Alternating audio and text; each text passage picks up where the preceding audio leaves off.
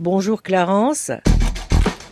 Le Parlement ukrainien a adopté jeudi une loi qui renforce l'usage de la langue ukrainienne. Ses quotas seront élargis dans les médias audiovisuels et son utilisation sera rendue plus stricte dans les cadres officiels. De quoi largement mettre en colère Moscou. Et au passage, le président sortant Poroshenko met dans la gêne son successeur Zelensky. L'ancien comédien s'exprime plus facilement en russe qu'en ukrainien. La saison des purges n'est jamais terminée en Turquie. 115 membres des forces armées ont été été arrêté vendredi. Les autorités traquent sans relâche les personnes soupçonnées d'être des sympathisants du prédicateur Fethullah Gulen, exilé aux États-Unis et soupçonné par le président Erdogan d'être derrière la tentative du coup d'État avorté de juillet 2016. Depuis cette date, 55 000 personnes ont été arrêtées et 140 000 autres licenciées ou suspendues. Immunisés contre le paludisme, 360 000 enfants d'ici 2020. C'est l'objectif que se donne l'OMS, un test grandeur nature du vaccin expérimental le plus avancé à ce jour a été lancé mardi au Malawi et doit se poursuivre au Ghana et au Kenya. Le Malawi espère avec ce vaccin éviter un million des 6 millions de cas de malaria détectés chaque année dans le pays.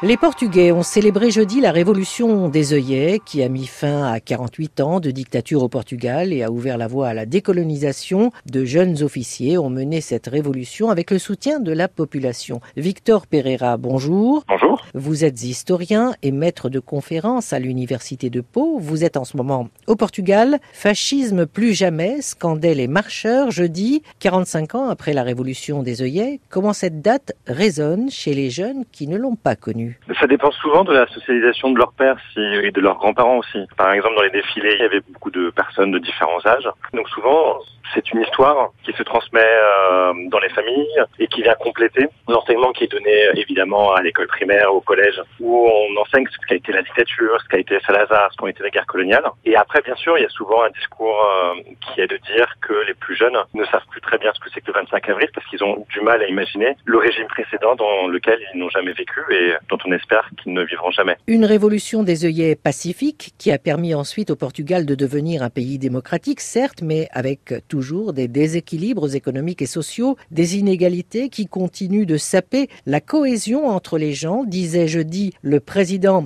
portugais Marcelo Rebelo de Souza. Victor Pereira, ces faiblesses sont toujours considérées au Portugal comme un leg des années de dictature, justement. Bien sûr, la dictature euh, jusqu'en 1974 avait euh, quasiment pas de politique sociale dans tout ce qui était la santé, voire même l'éducation.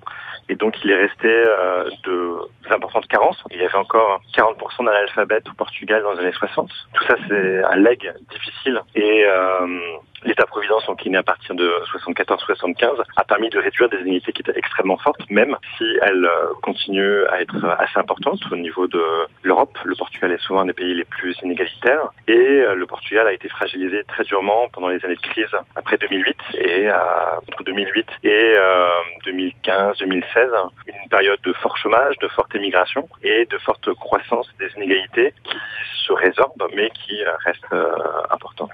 On imagine que c'est cette situation économique fragile qui sera l'enjeu principal des élections législatives d'octobre. La situation économique et sociale sera importante avec évidemment les interprétations différentes en fonction des partis. Le Parti socialiste qui est au pouvoir dira que les succès, la baisse du déficit, la baisse importante du chômage, le retour de la croissance économique, le fait qu'il euh, y ait beaucoup d'activités, notamment liées au tourisme, est euh, le résultat de son bilan. Le PSD, euh, dont les dirigeants ont changé, diront que c'est les fruits des réformes qu'elles ont mises en place, des réformes assez difficiles. Et il y a aussi, depuis quelques semaines, d'autres enjeux, notamment il y a eu un changement dans le gouvernement et il y a plusieurs personnes d'une même famille qui sont représentés au gouvernement. Et là, ça a posé des questions en termes d'endogamie, d'élite euh, au gouvernement. Donc, euh, cela donne l'impression que l'économie sociale ne sera pas la seule question qui sera au cœur des élections, mais aussi d'autres questions, donc notamment celles liées au recrutement euh, des élites politiques. La révolution des œillets est une référence citée comme un espoir lorsque l'actualité évoque aujourd'hui des régimes qui font face à des contestations populaires, comme au Soudan en Algérie?